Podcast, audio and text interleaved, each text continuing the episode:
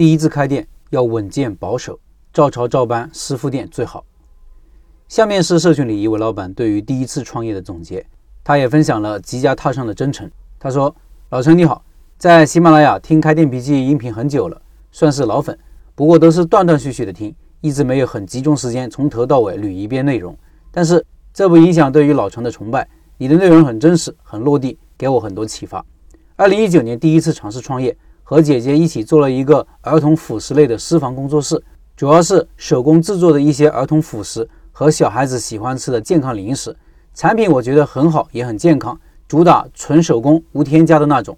那两年很流行这个，是我姐姐跟一个老师实地学习的技术，我主要和她一起制作产品和运营微信好友群，做了半年很累，只赚了一点点钱，就决定不做了，设备也就卖掉了。主要分析原因有以下几点：第一，产品纯手工制作比较辛苦，耗时间，有时候订单多还需要家里人帮忙，效率偏低。第二，产品售价高，因为原料不算便宜，而且人工贵，单位时间产出少，产品虽好，但就是回头客比较少。第三，主要通过微信好友拉群售卖，客群设限，也跟小区其他业态进行过合作，但是效果并不好，主要原因是价格高。第四，产品通过快递进行邮寄时，因为单量少，邮寄一单需要五到八块。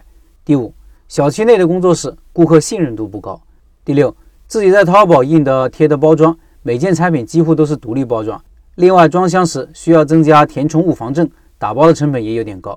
第四，产品产权问题，营业执照没办下来，影响了宣传和推广。第八，对顾客的意见不重视，没有及时通过微信进行调研回访。以上是对上一次经历的反思，下面说一下对接下来的计划。最近在社群里学习了肖老板的现捞热卤。我对这个产品非常认可，而且老板的技术已经非常成熟。老板毫无保留地分享了自己的经验和研究成果，这给我很大的信心。我接下来的计划也是主做社区店，有一些疑问想向老陈和各位老板请教一下。比如，我想做国风加潮流的装修调性来吸引年轻消费者，不知道跟卤味这个品类的调性是否搭配？有没有其他有趣的吸引力方法，能够增加我们门店的辨识度？另外就是关于社区会员体系搭建的问题。我是想通过储值卡的方式进行会员储值优惠，用实体卡还是微信呢？是电话号码还是什么样的方式更合适？储值的优惠方式怎么做能更加增加用户粘性呢？再有就是，我希望通过开成功一家门店以后进行复制开连锁，因为这个产品是当天卤当天卖，最好能够在店里卤，那大概率是没有办法用中央厨房的方式做。我现在的想法是三个：一是单店一个一个的做，做成一个交给店员去负责，这样的话效率很低；第二个是。鼓励员工开店，跟员工合作开店进行分红、风险共担，并且持续输出核心技术配方和操作熟练的成熟员工。员工用我的品牌和香料，我来统一管理进料和物料消耗，然后他自己负责门店的生意，他赚的比他打工多，也有积极性。我这边起到监督管理和品控的作用。这个方法好像又比较复杂，环节太多，难以把握。第三个就是做招商加盟，这个可能想的比较远了，也没有任何经验可谈。希望老陈和各位老板能给一些建议。以上是我的情况，希望我的分享能引发大家的一些思考。能有幸加入开店笔记社群，跟各位老板相识，是一件很美妙的事情。期待与你同行。以上是这位老板的分享。这位老板是参加了我们推出的第一个项目现捞热卤的学习。先恭喜这位老板找到了个好师傅，这是成功的开始。下面简单说说我的想法。第一，第一次开店不建议有太多大胆甚至冒险的创意，而是稳健优先。因为创意会增加不可控因素，等于增加了风险。